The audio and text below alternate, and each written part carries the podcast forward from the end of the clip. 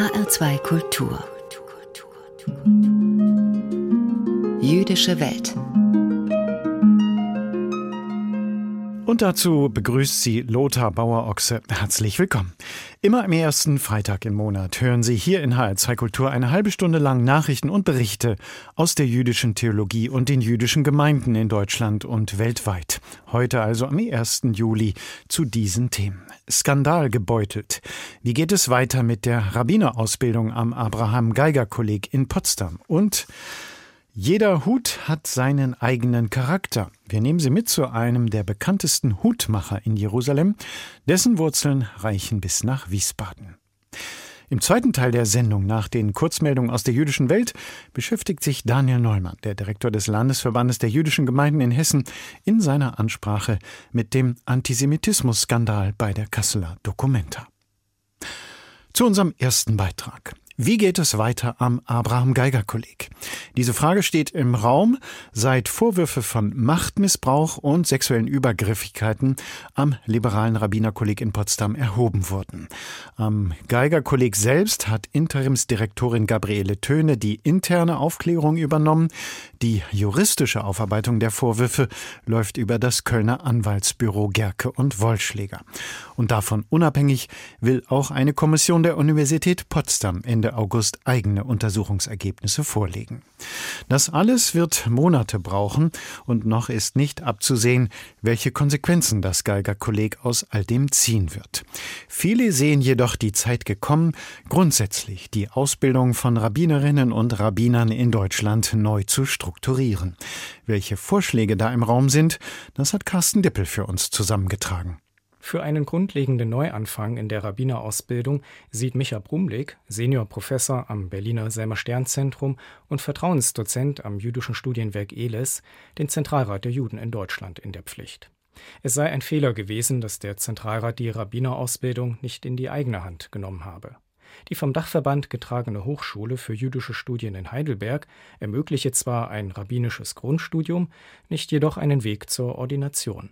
Für diesen müssen Heidelberger Studierende nach Israel oder in die USA wechseln. Ich glaube, dass die gegenwärtige Krise ein Anlass wäre, dieses ausgedünnte Konzept zu überdenken und äh, selbst eine entsprechende rabbinische Ausbildung einschließlich der Ordination anzubieten. Brumlik schlägt vor, den jüdischen Campus in Potsdam künftig als Außenstelle der Heidelberger Hochschule zu betreiben ein gemeinsames Rabbinerseminar mit drei Ausbildungsgängen für die verschiedenen Ausrichtungen liberal, konservativ, orthodox. Ich glaube, dann wäre wieder klar, dass die Rabbinatsausbildung ein essentielles Bedürfnis der im Zentralrat äh, organisatorisch zusammengefassten jüdischen Gemeinschaft in Deutschland ist.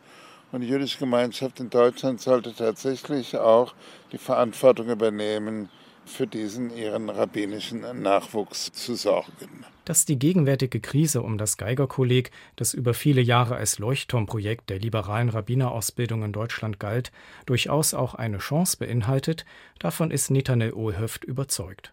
Er ist Dozent an der Potsdamer School of Jewish Theology, die den akademischen Teil des Studiums abdeckt. Die Rabbinerausbildung müsse sich komplett neu ausrichten, fordert er. Eine neue Leitung hätte auch die Aufgabe, eine neue Vision für die Institutionen in Potsdam aufzubauen, wie die Ausbildung, die dort stattfindet, tatsächlich ähm, ein Segen für die jüdische Landschaft in Deutschland werden kann. Im Herbst sollen am konservativen Zacharias Franke College und am liberalen Abraham Geiger Kolleg die nächsten Rabbinerinnen und Rabbiner ordiniert werden. Beide Ausbildungsstätten leben am Campus in Potsdam unter einem Dach. Doch die Stimmung unter den Studierenden sei sehr angespannt, sagt Rabbiner Ohlhöft, der selbst am Fränke College ordiniert wurde. Er hat mit einigen Rabbinerkollegen ein 20 Punkte umfassendes Positionspapier verfasst. Darin wird die Vision einer umfassend erneuerten Ausbildungsstätte skizziert. Das Papier liest sich zugleich als fundamentale Kritik am bisherigen. Unsere Idee war es, dass nicht nur jetzt eine Aufarbeitung der bestehenden offensichtlichen Missstände erfolgt, sondern auch der tiefer liegenden Strukturen, die sich in nicht so guter Lehre zeigen und in verschiedenen Niveauschwierigkeiten, sage ich mal, im Kolleg, in bestimmten Personalentscheidungen, die in der Vergangenheit getroffen wurden. und überhaupt die, ich würde mal sagen, Visionslosigkeit. Die Kritik der AutorInnen zielt auf die Strukturen, die Machtfülle der alten Leitung und dem aus ihrer Sicht falschen Zuschnitt der Ausbildung. Eine Blase habe sich da gebildet, eine abgeschottete Welt. Gleichzeitig sei das Geigerkolleg als die einzig wahre Ausbildungsstätte für liberale Rabbiner präsentiert worden. Letztlich sei daher auch die Rekrutierung von Studierenden eher schlecht gelaufen. Weil man eben nicht gut vernetzt war mit der jüdischen Welt, weil der Ruf des Kollegs in der jüdischen Welt eigentlich nicht sehr gut war. Aber was mich persönlich immer noch stärker gestört hat, war eigentlich das Auftreten des Kollegs mit dem Anspruch, akademische Exzellenz mit religiöser Exzellenz zu verbinden und gleichzeitig aber in der Lehre und im Niveau des Studiums diese Exzellenz nie erreicht wurde. Für Ulrike Offenberg, Rabbinerin der Reformgemeinde in Hameln, ist klar, dass die bisherige liberale Rabbinerausbildung nicht beibehalten werden kann. Das institutionelle Geflecht an Stiftungen und Organisationen sei von außen schwer zu durchschauen und zu sehr zugeschnitten auf den bisherigen Kollegsleiter Walter Homolka. Der lässt wegen der Vorwürfe seine Ämter derzeit ruhen. Ich denke, es gibt genug Leute, die auch Ämter wieder übernehmen können. Es gab viele, die sich aus den Gemeinden oder aus anderen Institutionen abgewandt haben, aus Ekel über diese Strukturen, in denen man nicht wirklich was bewegen konnte. Und ich hoffe, dass diese Leute aus der zweiten und dritten Reihe jetzt auch nach vorne treten und Verantwortung übernehmen um wieder was aufzubauen. Und da bin ich eigentlich doch optimistisch, dass jetzt die Chance ist, was wirklich Gutes, Pluralistisches aufzubauen, ja. Nach den Skandalen am liberalen Abraham Geiger Kolleg in Potsdam sollte da die Rabbinerinnen und Rabbinerausbildung in Deutschland insgesamt neu sortiert werden? Darüber wird zurzeit in der jüdischen Gemeinschaft diskutiert. Carsten Dippel hat einige der Argumente zusammengetragen. Orthodoxe Juden befolgen auch bestimmte Kleidungsvorschriften. Im Straßenbild von Jerusalem zum Beispiel sind orthodoxe Männer ohne Hut kaum vorstellbar. Ein kräftiger schwarzer Hut, meist aus Filz, gehört zur festen Ausstattung strenggläubiger Juden. Eines der führenden Geschäfte in Jerusalem ist Ferster Hats mit Sitz im Stadtteil Mea Shearim. Dort leben viele Ultraorthodoxe. Der heutige Besitzer von Förster Hats ist Yitzhak Förster. Seine Vorfahren machten schon in Wiesbaden Hüte. Es ist viel los in der Mea Shearim-Straße. Frauen tragen Einkaufstüten, lange Röcke, blickdichte Strumpfhosen und Perücke. Männer eilen die Straße entlang, oft in einem langen schwarzen Kaftan mit Schläfenlocken und mit einem schwarzen Filzhut. Es sind viele Kinder zu sehen. Mitten im ultraorthodoxen Jerusalemer Stadtteil Mea Shearim liegt das Geschäft von Yitzhak Ferster. Er ist der Hutmacher von Jerusalem. Ich habe nicht offiziell gelernt, in der Universität Huten zu produzieren, weil das gibt es nicht heute. In der Vergangenheit war es, dass, dass ich habe gekannt Leute von Vergangenheit, was haben studiert viel in Hutenproduktion in äh, Bulgarien, in Deutschland. Es war in äh, Köln. Aber ich habe das gelernt bei meinen Taten, bei meinem Vater, bei meinem Großvater. Ich bin geboren in einer Hut. Yitzhak Förster sitzt im Untergeschoss der Mea Shearim-Straße Nummer 11. 76 Jahre ist er alt, ein großer Mann mit langem Bart und Schläfenlocken, ein gut gelaunter Mann, der sein Leben den Hüten verschrieben hat genau wie seine Vorfahren. Mein Großvater ist einer von den Ostjuden von Polen nach Deutschland gekommen. Dort hat er geheiratet, meine Großmutter. Er ist gekommen mit einem Bruder. Er hat schon Hutten gearbeitet in Warschau. Dann in äh, Wiesbaden hat er geöffnet eine Werkstatt. Nachdem er nach dem Ersten Weltkrieg aus Warschau hatte fliehen müssen, kam Abraham Ferster eher zufällig nach Wiesbaden. Eigentlich wollte er mit seinem Bruder Mosche zu einem Verwandten nach England. Ein Foto aus den 20er Jahren zeigt Abraham Ferster mit seiner Frau und den Kindern in einem Garten in Wiesbaden. Die Kinder tragen Matrosenanzüge, der Vater einen schwarzen Filzhut. Ein Mann mit Geschäftssinn und Weitsicht.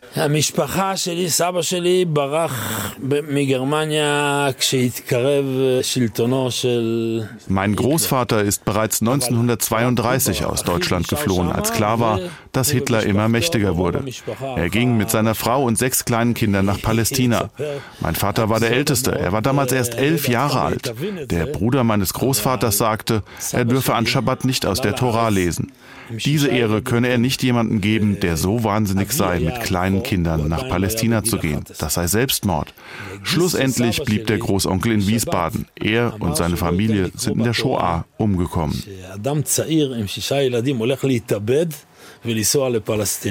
והתוצאה הייתה הפוכה, בגלל Anfangs baute Abraham Ferster Straßen in Jerusalem. Dann öffnete er das erste von zwei Geschäften. Bis heute sind die Fersters die einzigen Hutmacher in Israel. Gefilzt wird aus Hasen oder Biberfell. Rohlinge für die schwarzen Hüte stapeln sich bei Fersterhetz bis unter die Decke. Dampf zischt aus einer Maschine. Rohlinge werden in die gewünschte Form gepresst. Ein Junge strahlt. Er ist 13 Jahre alt. Nach seiner Bar Mitzwa gilt er religiös als volljährig. Jetzt bekommt er seinen ersten Hut. Yeah. Looks nice. Sein Vater beantwortet, warum sie als Charedim, als Ultraorthodoxe die Hüte tragen. Das ist eine sehr schwere Frage. Mein Vater hat schon so einen Hut getragen, deshalb mache ich das auch. Das ist der Hauptgrund, denn es macht mich stolz, das zu tun, was schon mein Vater gemacht hat. Außerdem wird so erst meine Garderobe komplett. Hutmacher Yitzhak Ferster sagt, jeder Hut habe seinen eigenen Charakter. In Antwerpen und Brooklyn ist die schwarze Kopfbedeckung ebenso gefragt wie in Argentinien und Osteuropa. Vor der Corona-Pandemie war Ferster fast pausenlos unterwegs. In Ungarn, Portugal und Tschechien. Von dort kommen Rohlinge, Filz und Felle. Fersterhetz ist eine Marke bei strenggläubigen Juden. Die einzelnen Strömungen der Charedim erkennen einander auch an den Hüten. Für Außenstehende ein schwarzer Hut, für Eingeweihte durch einen Knick oder eine Falte im Filz ein Wiedererkennungsmerkmal.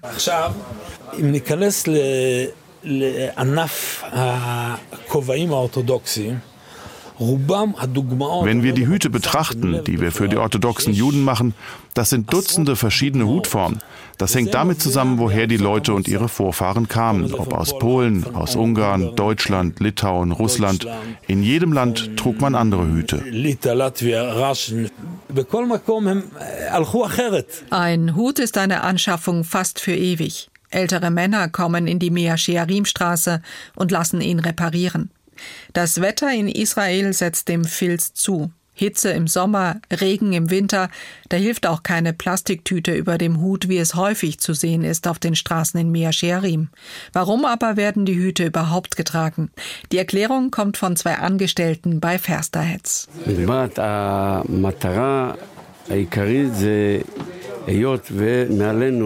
יש ריבונו של עולם, איך אומרים גות, איך אומרים את זה ב... אז צריך קצת כבוד ja, die Sache ist ganz einfach. Über uns ist Gott. Und wir wollen spüren, dass er über uns steht. Wir zeigen damit unsere Demut gegenüber der himmlischen Autorität. Und dabei ist es nicht wichtig, welche Kopfbedeckung es ist. Eine gewöhnliche Kippa, ein Hut, es kann sogar ein Stück Papier sein.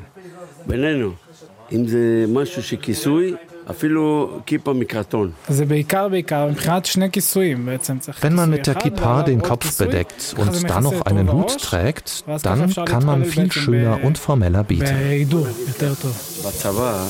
אפילו בכל צבא, בגרמניה, באוסטריה, בכל המקומות, es ist überall so, auch zum Beispiel in Deutschland, Österreich oder sonst wo. Es ist ja auch in jeder Armee so. Wenn man ohne Hut und Uniform unterwegs ist, dann zeigt man keinen Respekt. Und wer als Jude eine Kopfbedeckung trägt, der zeigt Respekt für den, der über uns ist. Das ist die ganze Geschichte. HR2-Reporterin Silke Fries hat uns mitgenommen zur Werkstatt und zum Ladengeschäft von Jerusalems bekanntem Hutmacher Yitzhak Ferster. Seine Wurzeln reichen bis nach Wiesbaden. HR2 Kultur. Nachrichten aus der jüdischen Welt. Heute von und mit Karina Dobra.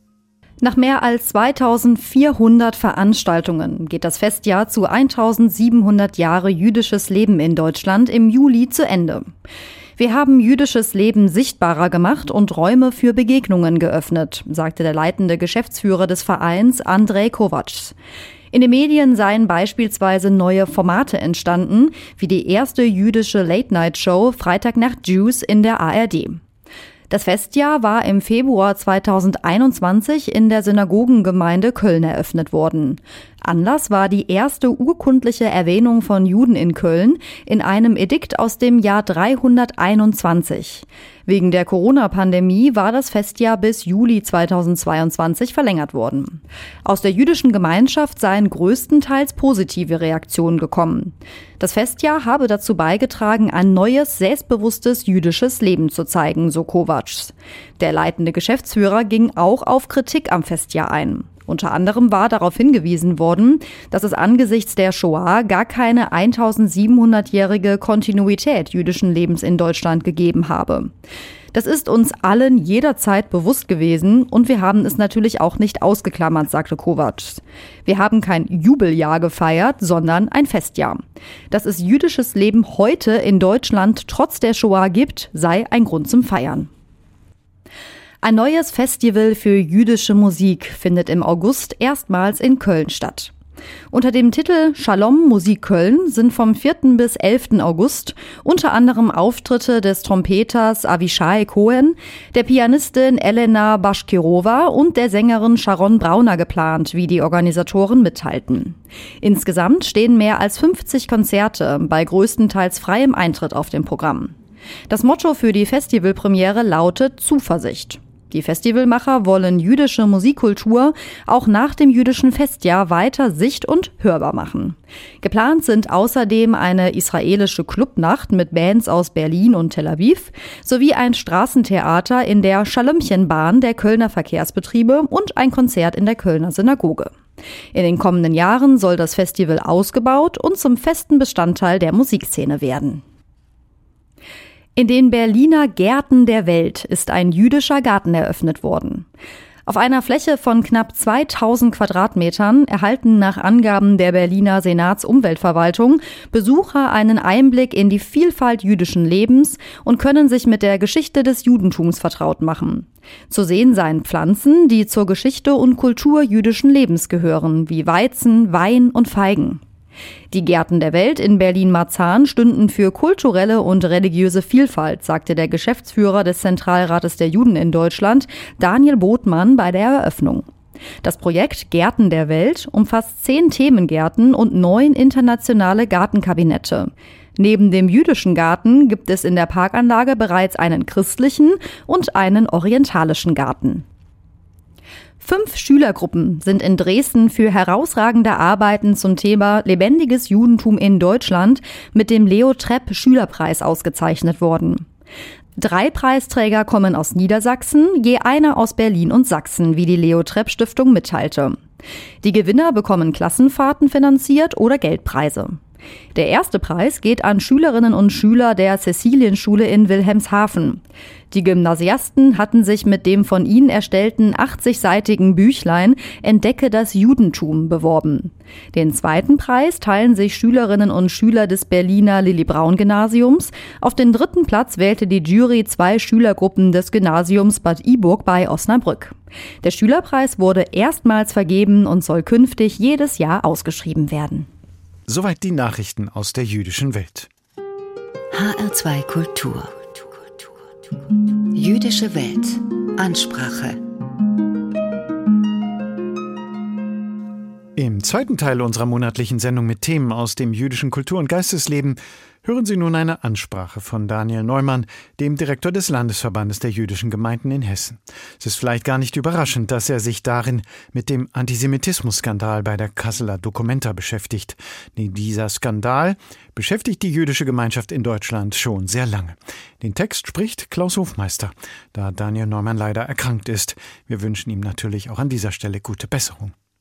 Es war ein Skandal mit Ansage, ein Eklat, der sich mit Tröten und Fanfaren angekündigt hat, und im Mittelpunkt steht die Documenta 15, die wohl größte Kunstausstellung der Welt, die von einem handfesten Antisemitismus-Skandal heimgesucht wurde. Doch worum geht es und was war geschehen? Die Documenta, also die wohl bekannteste Kunstausstellung der Welt, die alle fünf Jahre im beschaulichen Kassel stattfindet, sollte dieses Mal anders werden. Anders als alle bisherigen Documentas. Weshalb man sich entschloss, den Blick vom Westen abzuwenden und ihn stattdessen auf den sogenannten globalen Süden zu richten. Man beauftragte deshalb das indonesische Künstlerkollektiv Ruang Rupa mit der künstlerischen Leitung der Ausstellung. Das war neu, aufregend, anders. Eine Gruppe, ein Kollektiv und noch dazu dazu aus einem Winkel der Welt, der normalerweise maximal als Urlaubsziel Interesse weckt. Irgendwann wurden dann allerdings die ersten überwiegend jüdischen Stimmen vernehmbar, die sich von den romantisierenden Motiven der Verantwortlichen nicht blenden ließen, sondern etwas genauer hinschauten. Dabei fiel auf, dass einige Mitglieder des Kollektivs eine auffällige Nähe zur BDS-Bewegung pflegten. BDS steht für Boykott, Desinvestition und Sanktion. Es ist eine Organisation, die Israel zu einer Änderung der Palästinenserpolitik zwingen will, die das Ende der sogenannten Besetzung palästinensischer Gebiete und ein Rückkehrrecht der Palästinenser ins israelische Kernland verlangt Boykotte, Desinvestitionen und Sanktionen sollen dabei helfen, den Staat Israel wirtschaftlich, kulturell und politisch zu isolieren, zu ächten und in die Knie zu zwingen. Dabei bestreiten führende Vertreter von BDS das Existenzrecht Israels ganz offen und wollen den Staat als solchen abschaffen. Mit anderen Worten, BDS ist nicht nur politisch, sondern offen antisemitisch, was auch der Deutsche Bundestag im Jahr 2019 in einem Beschluss feststellte. Wie dem auch sei, so antisemitisch die BDS-Bewegung auch sein mag, so wenig verboten ist es, sie zu unterstützen. Und das gilt für indonesische Künstlerkollektive genauso wie für jeden anderen auch. Wenn nun aber ausgerechnet einige dieser BDS-Unterstützer die künstlerische Verantwortung für die größte Kunstausstellung der Welt haben, und wenn man bedenkt, dass der kulturelle Boykott Israels in der Kunst- und Kulturszene immer mehr um sich greift, dann klingeln die Alarmglocken. Jedenfalls klingelten sie bei einigen jüdischen Organisationen wie dem Zentralrat der Juden, dem American Jewish Committee und anderen. Und deshalb wiesen diese schon vor Monaten mündlich und schriftlich auf die Bedenken und die Gefahren hin, welche die diesjährige Dokumenta begleiten. Erst recht nachdem bekannt wurde, dass sich unter den unzähligen Künstlern der Ausstellung kein einziger Israeli findet. Und das, obwohl Israelis in der zeitgenössischen Kunst- und Kulturszene keine unbedeutende Rolle spielen. Freilich, das könnte alles auch reiner Zufall sein. Ein Künstlerkollektiv, dessen Mitglieder zum Teil einer Bewegung nahestehen, die den kulturellen Boykott Israels als Kampfstrategie gewählt hat und die nun keinen einzigen israelischen Künstler zur größten Kunstausstellung der Welt einlädt, mit anderen Worten eine judenfreie Ausstellung, ein Schelm, der Böses dabei denkt. Jedenfalls wurden die warnenden Stimmen immer lauter, die befürchteten, dass es nicht bei der judenfreien Ausstellung allein bleiben könnte, sondern dass auch antisemitische Kunstwerke zu erwarten seien. Ruang Grupa, also das Künstlerkollektiv, veröffentlichte darauf einen offenen Brief, in dem es die Vorwürfe zurückwies und seinerseits Rassismusvorwürfe erhob, ganz nach dem Motto Haltet den Dieb. Die jüdischen Sorgen jedenfalls wuchsen weiter, je näher die Eröffnung der Dokumenta rückte, denn weder eindringliche Warnungen noch flehentliche Appelle brachten etwas ein. Stattdessen zogen sich die Verantwortlichen in Bund, Land und Stadt auf bequeme und altbekannte Positionen zurück. Als der Dokumenta-Führung irgendwann allerdings schwante, dass an den Bedenken durchaus etwas dran sein könnte, flüchtete man sich in die Idee, Gesprächspodien zu organisieren, um, wie es neudeutsch heißt, Diskurse zu führen und den verschiedenen Sichtweisen Geltung zu verschaffen. Das Problem war allerdings, dass die Podien so einseitig und mit BDS Schlagseite besetzt werden sollten, dass an verschiedene Sichtweisen nicht zu denken war weswegen die Podien kurzfristig wieder abgesagt wurden. Und dann kam es, wie es kommen musste. Die Documenta öffnete ihre Pforten und unter der Vielzahl von Kunstwerken fanden sich auch solche mit eindeutig antisemitischer Bildsprache. Jüdische Geheimagenten mit Schweinsgesicht und großem Davidstern etwa. Oder ein vampirähnlicher Jude mit Schläfenlocken, Kippa, blutunterlaufenen Augen, Reißzähnen und SS-Zeichen auf dem Hut. Es sind Bilder, wie man sie aus dem Propagandablatt der Nazis, dem Stürmer, nur allzu gut kennt. Und es sind Bilder, von denen man nicht geglaubt hätte, dass es jemals wieder möglich sein würde, diese auf deutschem Boden prominent und weithin sichtbar auszustellen. Und so beschwichtigend die Verantwortlichen gerade noch reagiert haben, so hektisch wurde es nun. Das riesige Bild wurde erst einmal zugehängt und dann nach einigen Tagen ganz abgebaut. Auf politischen Druck, wie es ein Verantwortlicher freimütig zugab. Es folgte eine halbherzige Entschuldigung der Künstler, die das widerliche Machwerk verantworteten. Eine Erklärung, die deutlich machte, dass dieses Bild in ihrer Welt keinerlei Anstoß errege, was es umso schlimmer machte was aber auch keinen überraschte, der die Bildsprache in weiten Teilen der muslimischen Welt kennt, wo der Hass auf Israel und die Juden nach wie vor als kleinster gemeinsamer Nenner und als gesellschaftliches Bindemittel taugt. Und es gab durchaus noch mehr zu sehen, etwa das Bild Guernica Gaza, in dem die israelischen Streitkräfte mit der Wehrmacht gleichgesetzt werden, in dem also die brutale und gezielte Vernichtung der spanischen Zivilbevölkerung von Guernica im Jahr 1937 durch die deutsche Legion Condor mit den Aktionen der israelischen Armee im Gazastreifen gleichgestellt wird und einiges mehr. Nun war der befürchtete Gau also Wirklichkeit geworden, und alle suchten Deckung vor dem Niederschlag des antisemitischen Störfalls und waren verwundert, dass da, wo BDS draufsteht, Antisemitismus drin ist und irritiert, dass der globale Süden den Judenhass so ungeniert vor sich herträgt und gar nichts Anstößiges daran findet. Und so erzählten sie was von Kunstfreiheit und deren Grenzen und von Inakzeptablem und Beleidigungen und Verletzungen und dass man jetzt genau hinschauen müsse und dass man lückenlos aufarbeiten müsse und dass man darüber reden müsse, am besten im Dialog.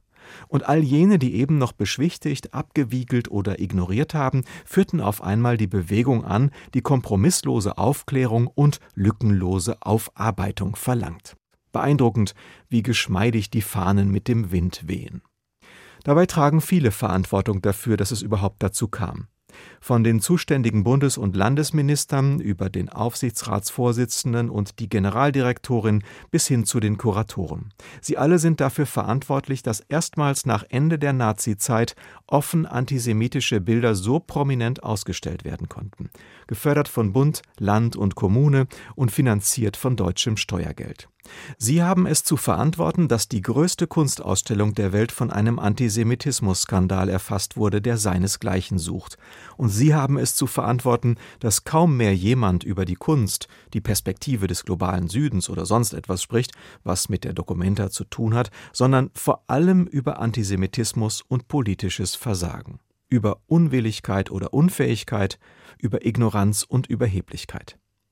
Mal sehen, ob sich am Ende jemand bereit erklärt, den Scherbenhaufen wegzuräumen und die persönliche Verantwortung für das Debakel zu übernehmen, anstatt mit dem Finger auf andere zu zeigen und haltet den Antisemit zu rufen. Ich wünsche Ihnen einen guten Schabbat. Shabbat Shalom. Von der Kunst und dem Antisemitismus auf der Kasseler Documenta. Das waren Hintergründe zum Skandal und die Sicht von Daniel Neumann, dem Direktor des Landesverbandes der jüdischen Gemeinden in Hessen. Es sprach Klaus Hofmeister.